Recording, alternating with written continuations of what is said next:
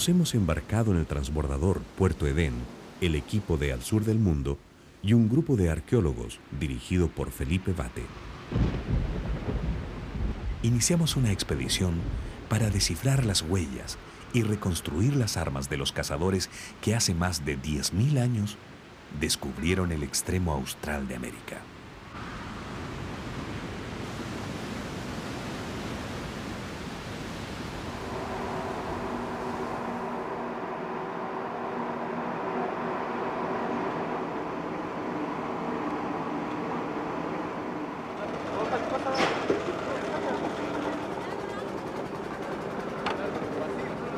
Como lo vienen haciendo desde hace muchos años, los pocos alacalufes que viven en Puerto Edén suben al barco para vender las artesanías que recuerdan su pasado de cazadores, recolectores y nómades marinos.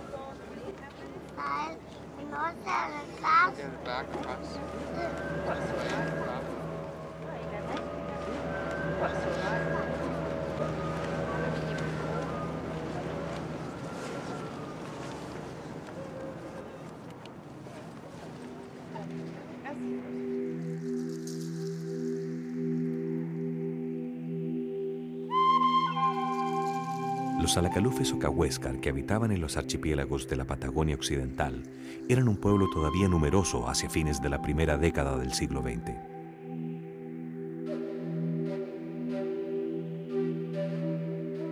También existían otros nómades marinos como los yámanas del estrecho de Magallanes y Tierra del Fuego y pueblos cazadores terrestres como los tehuelches de la Patagonia Oriental y los selknam de Tierra del Fuego. Estos pueblos, hoy desaparecidos, eran los últimos representantes de una forma de vida que duró un millón de años sobre la Tierra. Los cazadores vivían en forma muy precaria, pero tenían una increíble fuerza que les permitió descubrir, explorar y colonizar el enorme continente americano.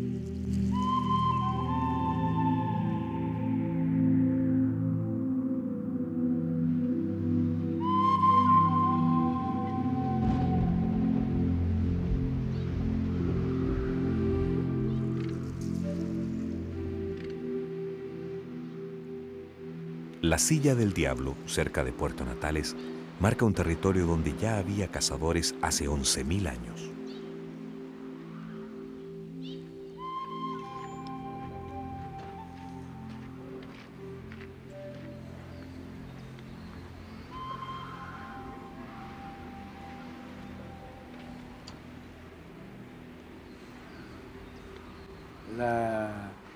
Fue conocida científicamente eh, desde la expedición el siglo pasado de Erland Nordenskjold. Él encontró aquí eh, restos de piel de milodón. Y eso incluso llevó a pensar de que podía haber todavía milodones vivos. Y hubo más de una expedición este, que vino aquí interesada en capturar algún espécimen para los zoológicos. De modo tal que, bueno, el nombre, la denominación viene de allí. Hubo aquí efectivamente milodones. No sabemos si, ya habían adquirido alguna conciencia de las posibilidades de extinguir la especie o no, pero de hecho no fue, como te decía, una presa habitual y seguramente si hubiera sido una presa habitual lo habrían extinguido apenas hubiera entrado el hombre prácticamente. Esta cueva protegió del duro clima magallánico a la fauna pleistocénica como el milodón, un gran mamífero herbívoro hoy extinto. A partir de la llegada del hombre, fue también el refugio de pequeñas bandas nómades, no mayores de 20 o 25 personas, que llegaban aquí durante sus recorridos de caza.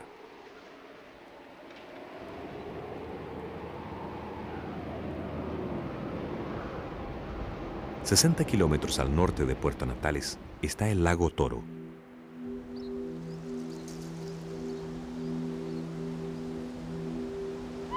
La erosión de una orilla ha dejado al descubierto huellas extraordinarias en un campamento visitado por antiguos cazadores.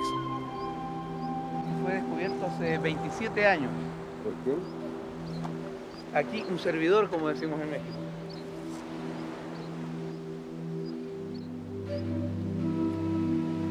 Mira, mira esto, mira, mira el trabajo de este artefacto.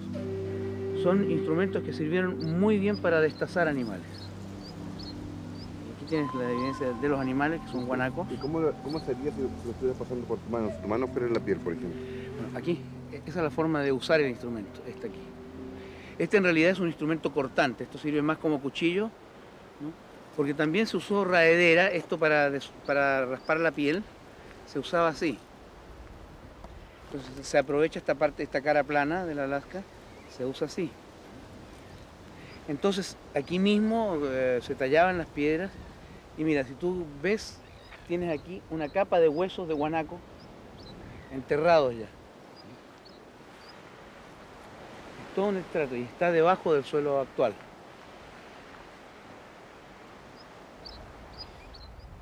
Mira, esto, esto, mira qué precioso. Esto, esto es un cuchillo. Evidentemente, yo no sé si se puede apreciar el, el está retocado muy finamente, pero el ángulo es muy agudo. Como se puede ver ahí. Sí, lo veo. Y mira que tiene un excelente retoque. Una enorme cantidad de instrumentos de piedra y huesos de guanaco faenados se extiende en una franja que estimamos en alrededor de 400 metros de largo por 60 de ancho.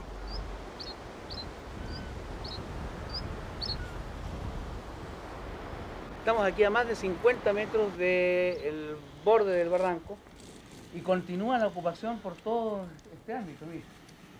Aquí la depositación ha sido más rápida, más alta y todo, pero mira la línea de ocupación con matanza de animales. Y mira, tiene huesos allí en cantidades.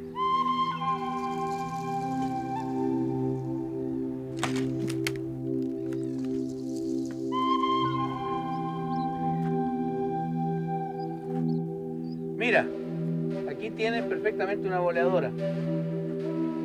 Bueno, esta, la boleadora eh, era un arma que, que se usaba de distintas maneras. Una como arma contundente.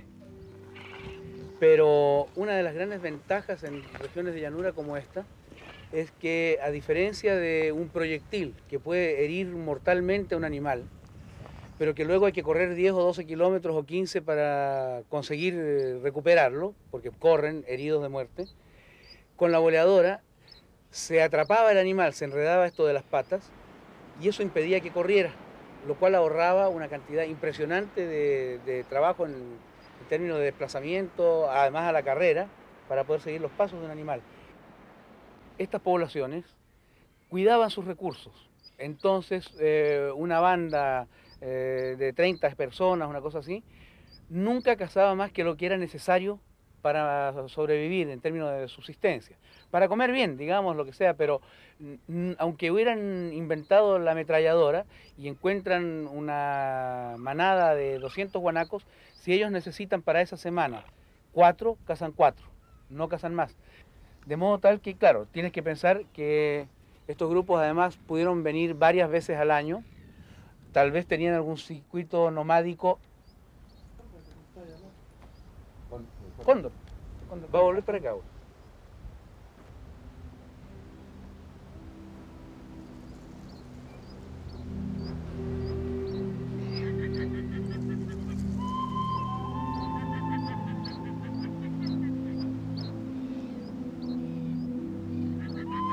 En sus recorridos de caza, los nómades cazadores volvieron periódicamente a estos sitios aptos para cazar guanacos.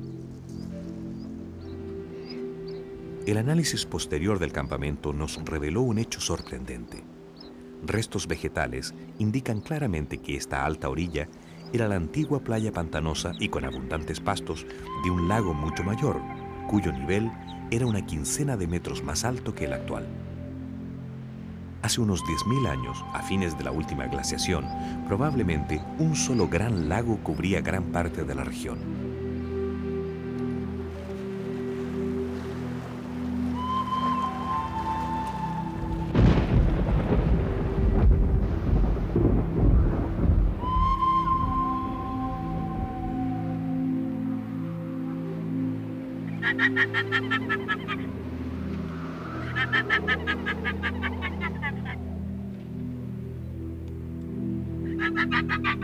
Cazadores de este lejano fin del mundo conocieron y cazaron fauna que ya no existe. También vieron un paisaje distinto al de hoy y fueron testigos de los grandes cambios climáticos que lo transformaron.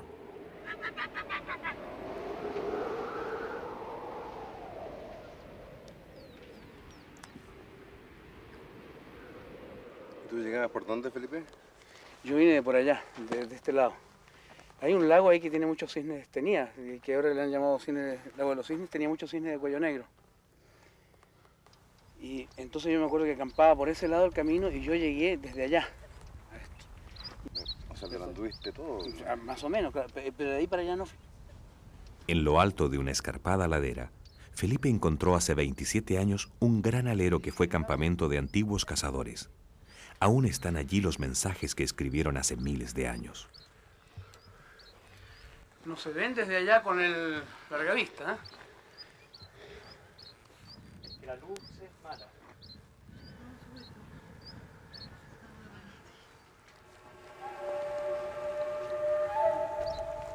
Este era.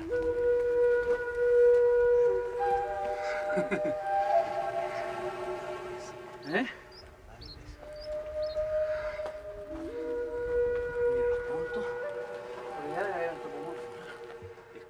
Parecido a los matuastos del. Sí, pero, pero son inequívocamente Claro, claro, esta cosa de tener las patas arqueadas, los brazos como arqueados. Esto- estos, son, estos motivos los tienen en la cueva de las manos,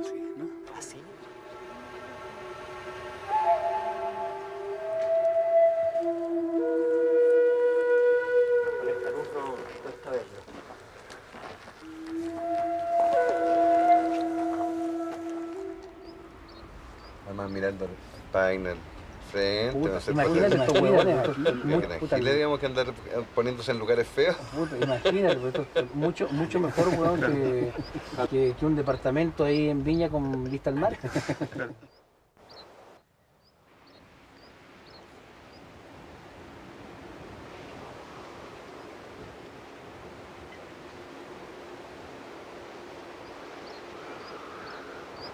Hace alrededor de 11.000 años, un grupo de cazadores terrestres entró a Tierra del Fuego.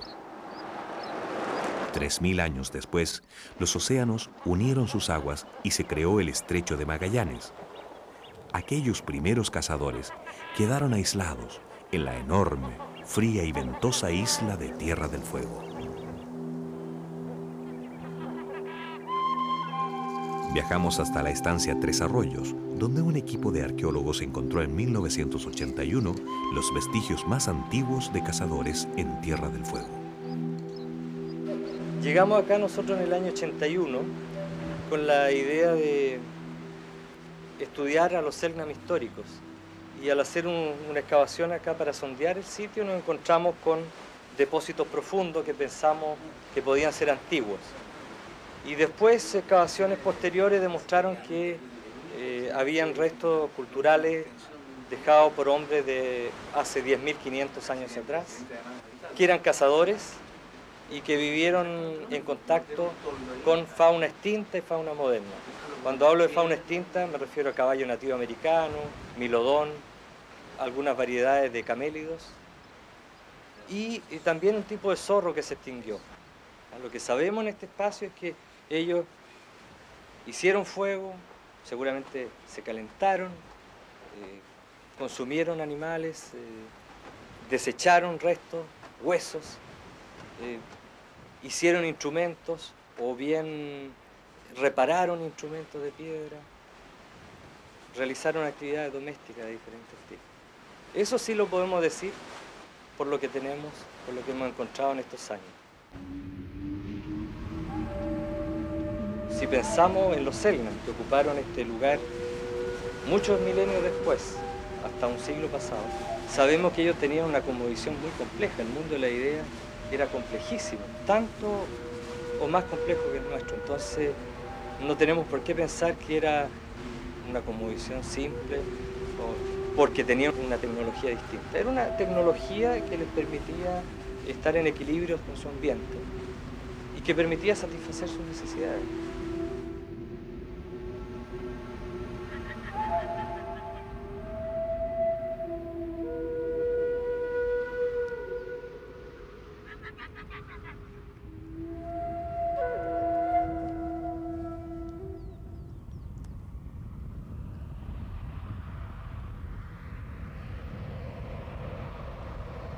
Desde Río Gallegos, en Argentina, volvemos hacia el norte por la mítica Ruta 40, una antigua ruta tehuelche que se interna en la Patagonia Oriental.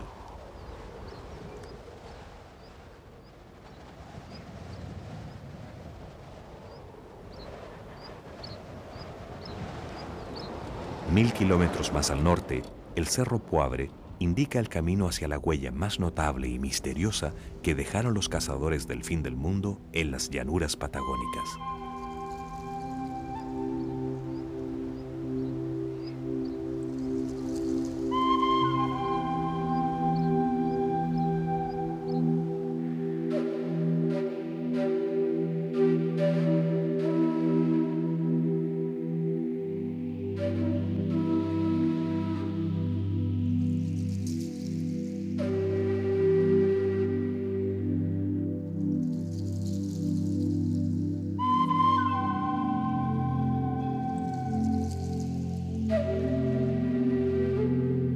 Unos 10.000 años, los cazadores pasaron por aquí y pintaron sus historias y sus símbolos.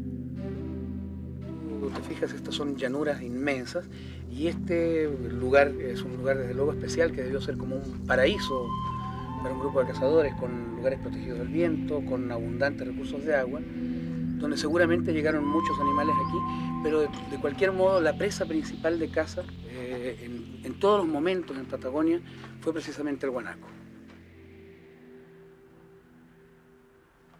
Aquí muestra una escena de cacería donde tienes una cincuentena de cazadores rodeando un grupo de unos 18 guanacos, más o menos. Obviamente esa fue una de las presas importantes. Y lo interesante es que nos permite conocer uno de los sistemas de caza que consistía en hacer amplios rodeos en estas enormes llanuras y acercarse hacia un punto central donde tenían que converger todos los animales para poderlos atrapar. Hay una otra que le han llamado al final de la cacería los arqueólogos a esto, donde tienes varias figuras en negro eh, con un guanaco finalmente, es decir, donde habrían atrapado un guanaco.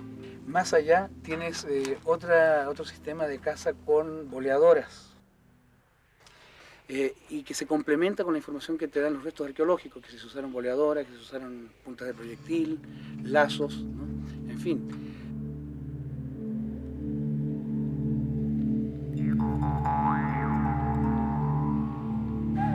Las pinturas más antiguas tienen más de 10.500 años y ya demuestran un increíble conocimiento de la figura y el movimiento del guanaco.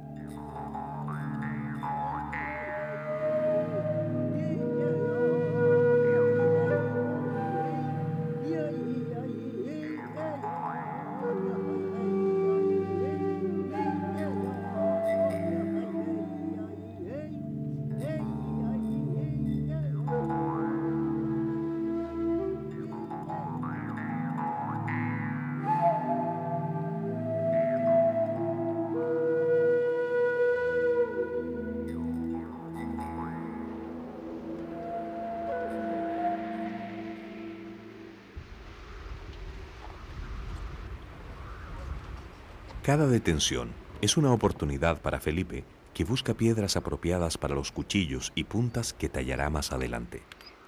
Intentará fabricar las armas que utilizaban los cazadores. Seguimos por la Ruta 40 hacia Perito Moreno y luego hacia Balmaceda ya en territorio chileno.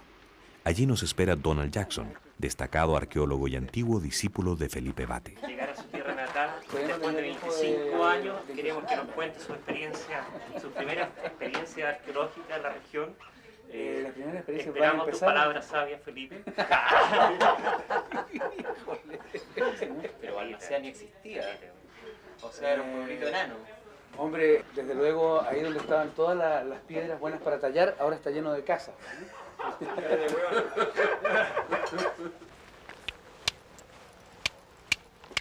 Está demasiado dura. Es que demasiado dura y lo que estamos buscando es la piedra blanda para poder hacer eh, puntas de proyectil. ¡Oh, maestro! Espectacular. Esta es la muy buena materia prima, ¿no? Esa lasca hay que llevarla porque de ahí vamos a sacar una radera por lo menos. ¿Sabéis que eso ayer el Ibañez, weón?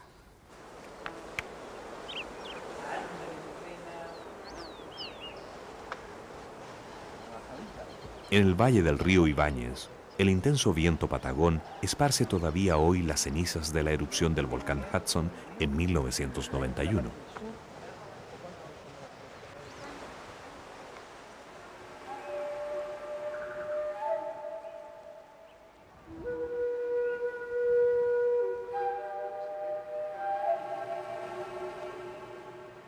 En las cercanías de Villa Castillo, el alero de las manos conserva vestigios del paso de los cazadores por la Patagonia de Aysén.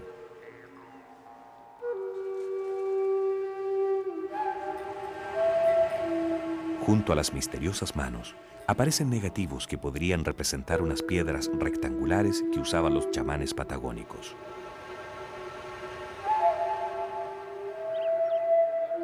El Cerro Castillo domina esta región donde la estepa se mezclaba con magníficos bosques de lenga. Aquí venían los cazadores de las llanuras orientales a buscar madera para sus dardos, arcos y flechas. Hace 30 años, Felipe realizó numerosas exploraciones arqueológicas en Aysén. Por entonces, en el curso medio del río Ibáñez había solo unos pocos y aislados pobladores.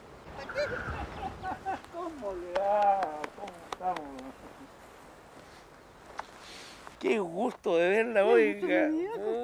Mucha madre. Mire, oiga, está, eso está en la araucaria esa, pero ya está el doble, oiga. Grande. Mire, se descuida uno y cómo crecen. Ah, o igual, el galpón ahí mismo. Y si yo también tengo las fotos, ¿qué que se cree que no tengo, no guardo las fotos? También todavía Ay, tiene. la tengo la foto.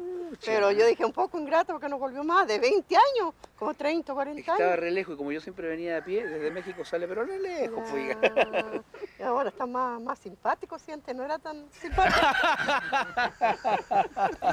está más bonito. Simpático no quiere decir simpático, quiere decir este, guapo, ¿ah?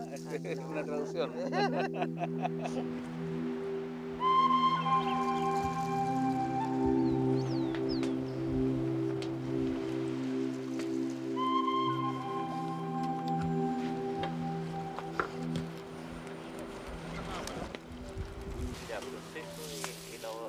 desbastado de núcleo y extracción de lasca. El proceso de desplazamiento de un animal. Uso de cuchillos. Nuestro campamento del lago Tamango será el último en nuestro largo recorrido por la Patagonia. En los próximos días trataremos de revivir aquí parte de la vida de los cazadores. Intentaremos reconstruir sus armas de caza y ver cómo faenaban los animales y preparaban el cuero de sus vestimentas. La sal de la vida. Ya que se haya chupado la agüita, ¿Dónde subirá el arroz? este va a subir. Es enorme nuestro desconocimiento de los cazadores del pasado y de su forma de vida que sobrevivió por más de un millón de años en el planeta. De algo estamos seguros. Su dieta era mucho más precaria que la nuestra. Felipe, ¿alguna vez la arqueología va a permitir saber este tipo de detalles de un campamento indio? Bueno, los análisis de las deposiciones humanas permiten saber qué es lo que se comió perfectamente bien. Podemos suponer de que intentaban que les quedara a- gusto. Las penurias que hayan pasado para tragarse cosas que no les gustaban no lo sabemos, pero qué comieron sí es posible más o menos llegar a saberlo. Aunque desde luego no es habitual encontrar ese tipo de evidencias.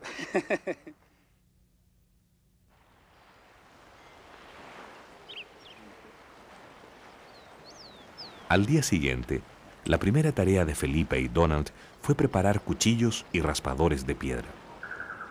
Aquí vamos a tratar de sacar unas pocas lascas más o menos delgaditas y, eh, para usar los filos vivos como cuchillos y algunas otras para hacer eh, raederas, que es el, instrumento con el cual se le saca la grasa a las pieles de los animales recién eh, carneados.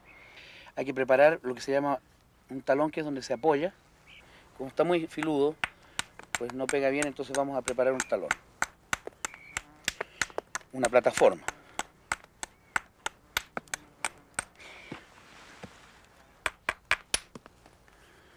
Bien.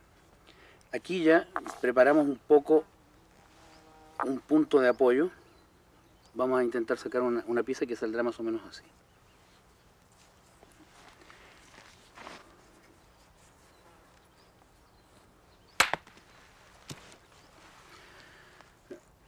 Ahí tiene ya un filo bastante adecuado. También se le puede hacer a esto un pequeño retoque para apoyar el dedo sin cortarse el dedo. Este filo no tiene que ser muy parejo. Eso sirve fundamentalmente para tomar el instrumento aquí.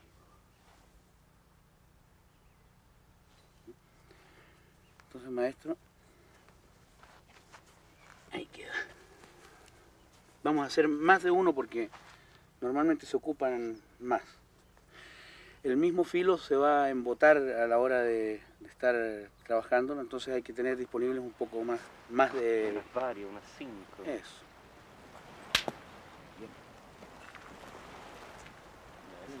Ahí tenemos otro cuchillo Ah, bueno. ese-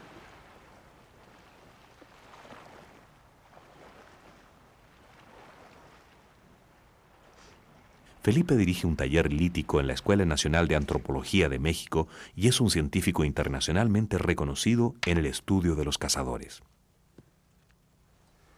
Esta está muy buena.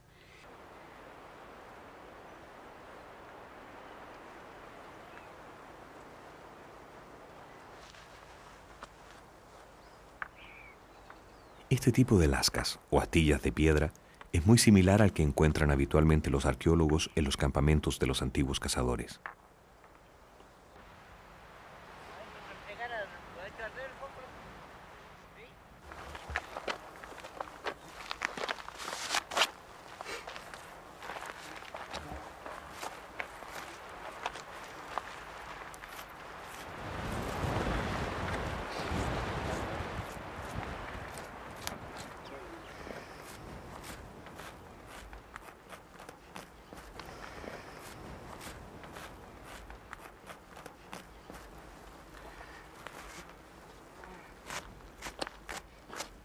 Cámate para allá. Para uno de los lados. Con los cuchillos preparados por Felipe, Donald y Pancho Mena, faenan un cordero. Seguramente los cazadores emplearon técnicas similares al destazar un guanaco, un huemul o un milodón. Después tienes que explicar que todo esto era como el doble rápido. Eso sí que se puede. A los cazadores. Esto es una lasca de filo vivo. ¿Un desarrollador, Jackson?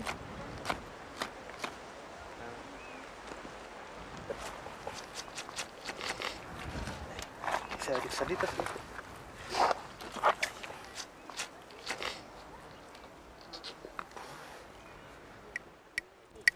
La lasca se desgasta rápidamente el filo, ¿ya? Entonces una vez que se desgasta hay que retocarlo para reactivarlo. ¿ya? A cortarlo más abajo, pero no importa. Mejor cortarlo abajo, eh, Es que sabes que el cuchillo va. Da lo mismo. Ahí está reactivado. No, pero sí pasa, que se va a ver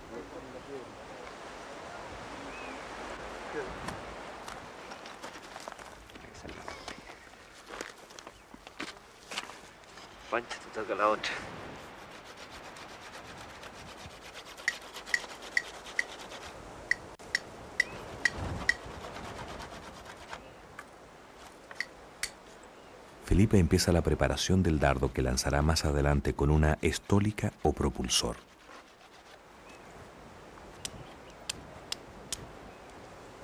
Donald fabrica un raspador para limpiar el cuero del cordero.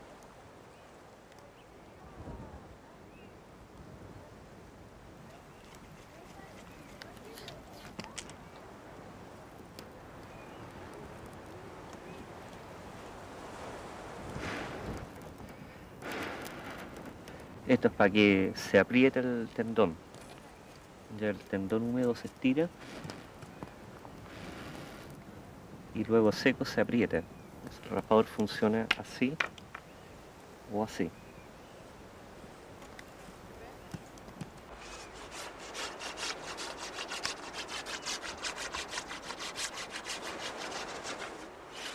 Ahí va a ser el lanzadardo o El astil. El astil. Faltaba leña, Me gustó la idea, po.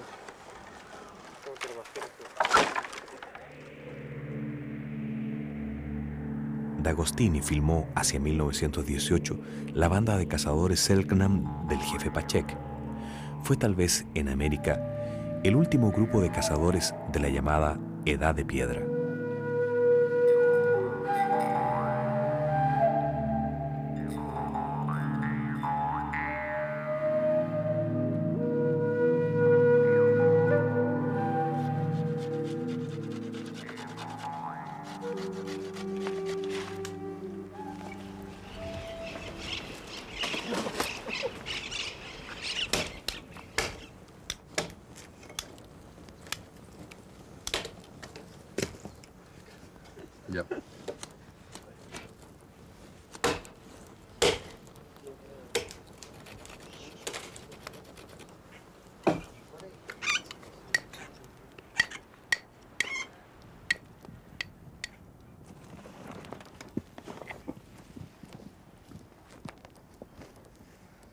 Los astiles que usaremos para el dardo y las flechas son de ramas de calafate y deben ser enderezados con calor.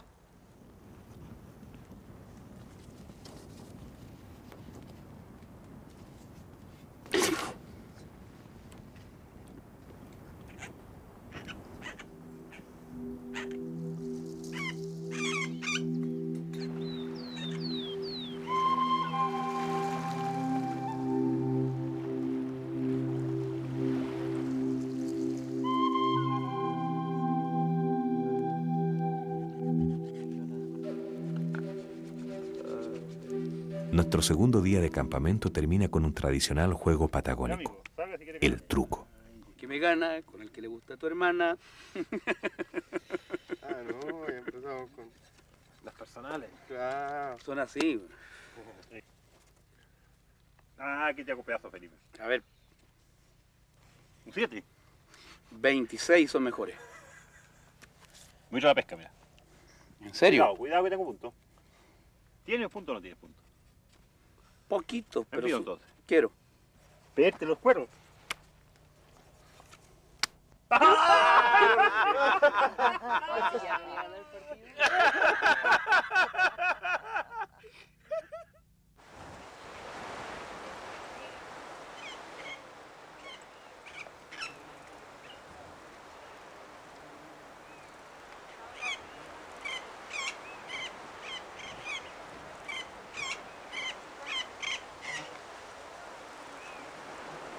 Al día siguiente, Felipe busca entre los arbustos la madera apropiada para la estólica.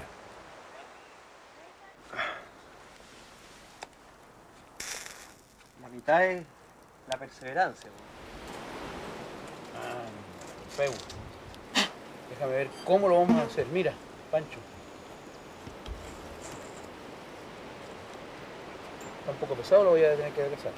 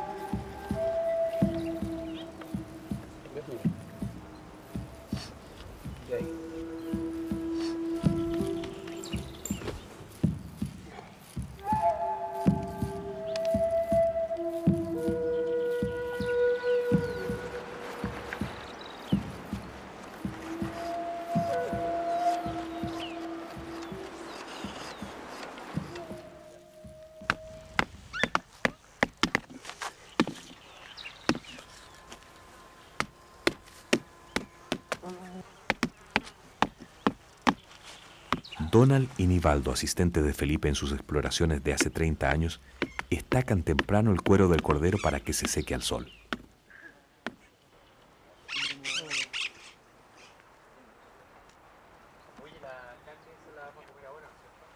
Felipe une con resina vegetal a la estólica una pequeña punta que luego atará con tendones de ñandú. En ella se enganchará el extremo del dardo.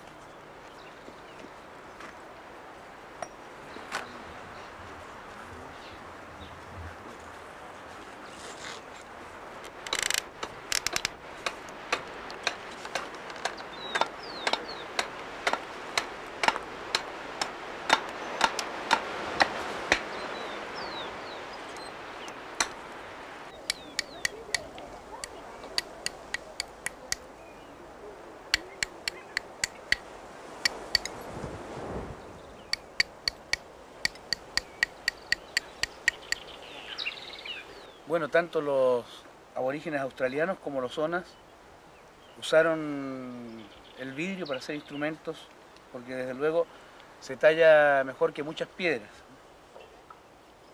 La obsidiana, que era muy usada cuando se encontraba, es exactamente igual que esto, se comporta igual que esto porque es un vidrio natural, un vidrio volcánico.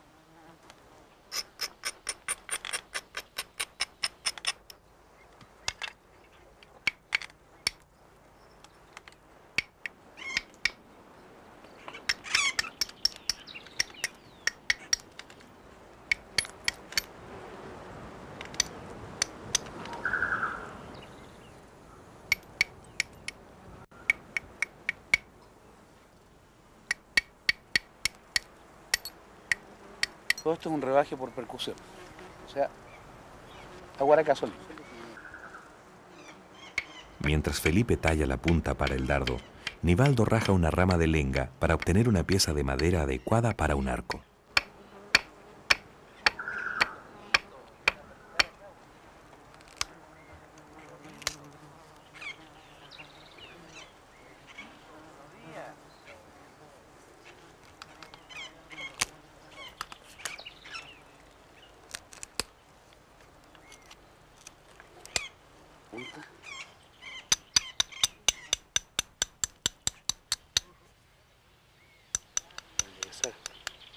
En esta fase uno lo que trata es de enderezar lo más posible el filo.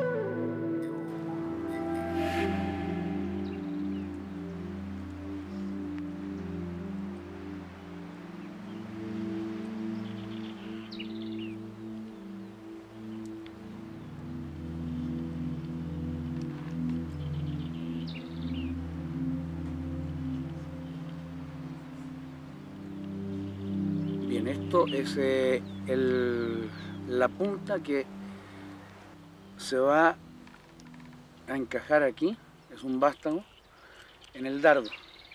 Es un dardo compuesto, entonces eso permite que la punta se quede eventualmente en el animal si tenemos suerte y le, atinamos, y entonces eh, el astil eh, no se pierde ni se quiebra.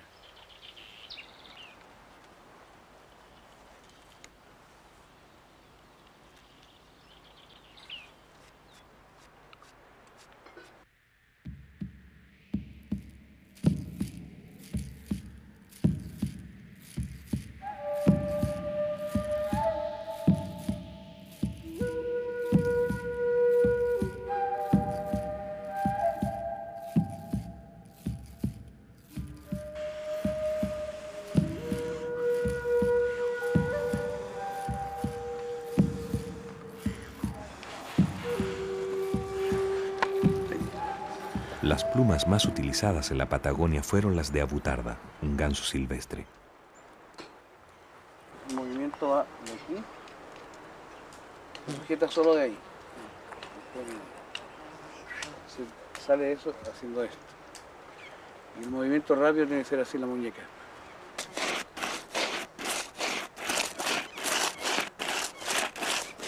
El cuero ya está suficientemente seco. Y Pancho Mena lo raspa para eliminar los restos de grasa y carne.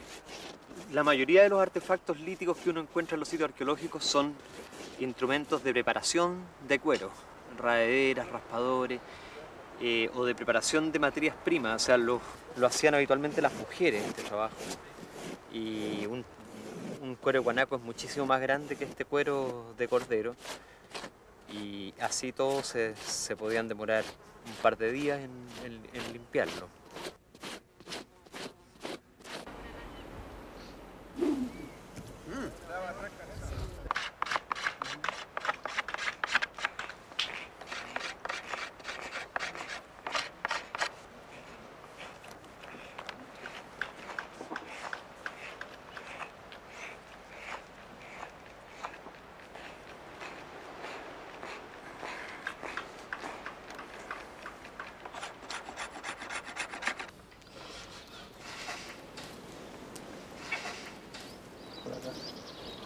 Emplearemos frutos de calafate para decorar la estólica y el arco.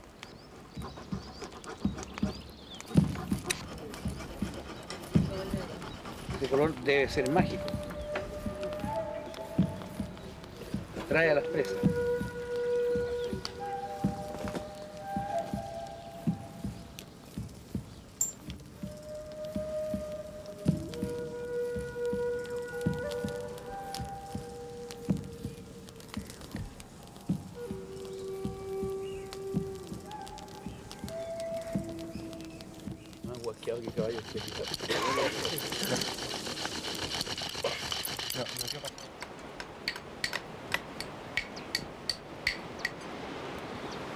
Felipe talla la punta de flecha que disparará mañana.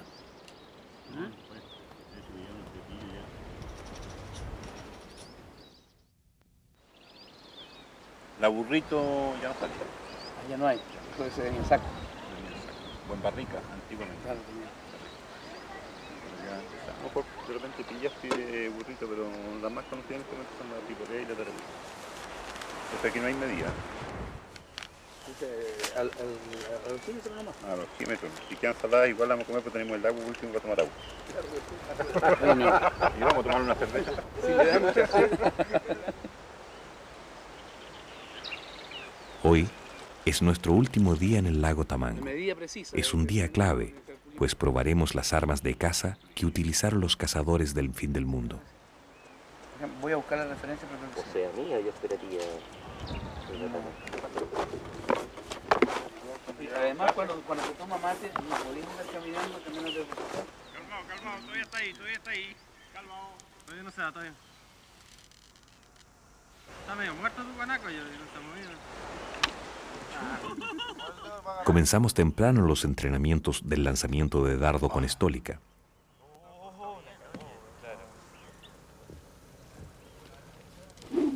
Rápidamente nos damos cuenta de que es un arte difícil.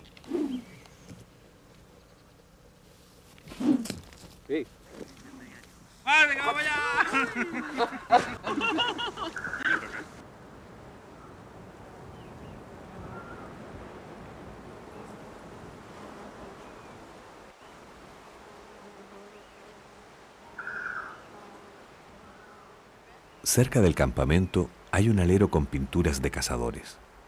Es el sitio elegido por Felipe para terminar la flecha y probar el arco.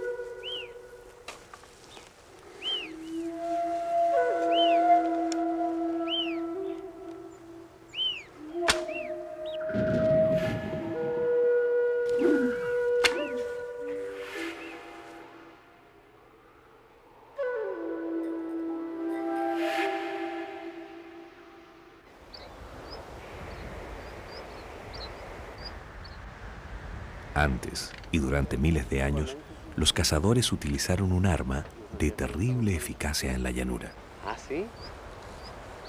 Que aquí antes había mucha avestruz, no se acostumbraba. Y una vez me junté en un esquinero con una avestruz grande. No hay que tirarla, andaba con un pedacito de manta chiquitito, por asustarla la tiré y no me llevó la manta, le metí el... Para la Argentina. Los tres años me dijo un argentino, oye, che, aquí hay una avestruz chilena, también aquí un pedacito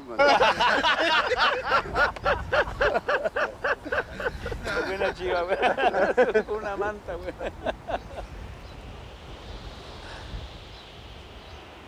La boleadora, inventada hace unos 10.000 años por los cazadores patagónicos, fue la mejor arma para cazar los veloces guanacos y ñandúes.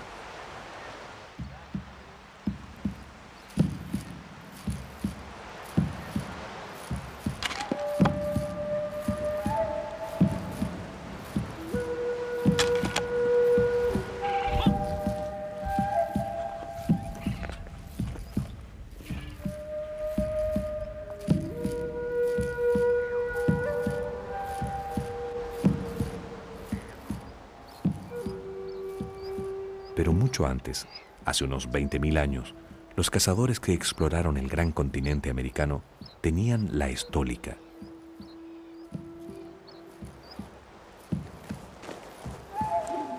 Un arma genial, la única con la potencia necesaria para penetrar profundamente en un mastodonte.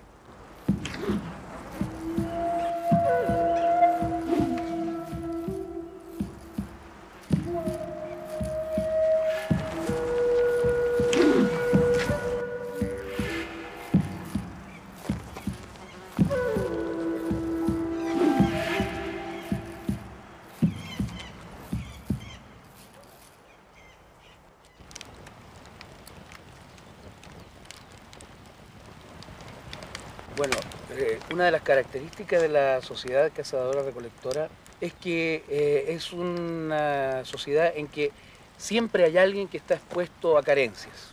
Es decir, si en una unidad doméstica, en un grupo, un cazador se quiebra una pierna, eh, se le quiebra el arco mientras consigue hacerse otro, se queda sin posibilidad de cazar. Eh, y eso amenaza realmente a la subsistencia.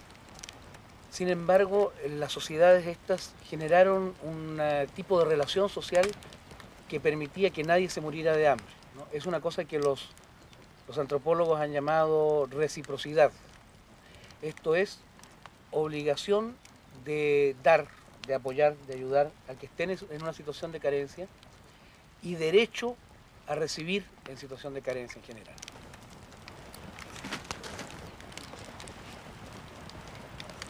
Nosotros podemos haber dado la impresión también de que la vida de los cazadores consiste básicamente en una cuestión casi mecánica. De hacer raspadores, de saber raspar un cuero. Y hay toda una dimensión que no pudimos transmitir porque la desconocemos nomás, pero que es innegable. O sea, cada una de estas operaciones debió ir acompañada de alguna manera de, de rogativas, o, de, fija, esto que tú decís del guanaco, el guanaco se utiliza, claro, se utilizan los tendones, los huesos, qué sé yo, pero también se lo pintan las paredes, también probablemente llevaban el nombre del guanaco ciertos, ciertos grupos humanos, o sea, es fundamental entender a los cazadores como en un mundo de significado también, o sea, el paisaje no es solamente medio ambiente, no es un espacio recurso. El paisaje para los cazadores tiene que ver con simbolismo, tiene que ver con mitos de origen.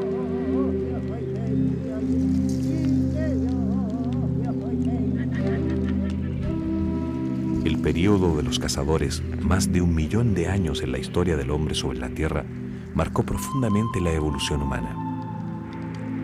Los cazadores no guardaban alimentos. Su almacén era la naturaleza. El secreto de su sociedad era la reciprocidad del hombre con el hombre y con el mundo natural.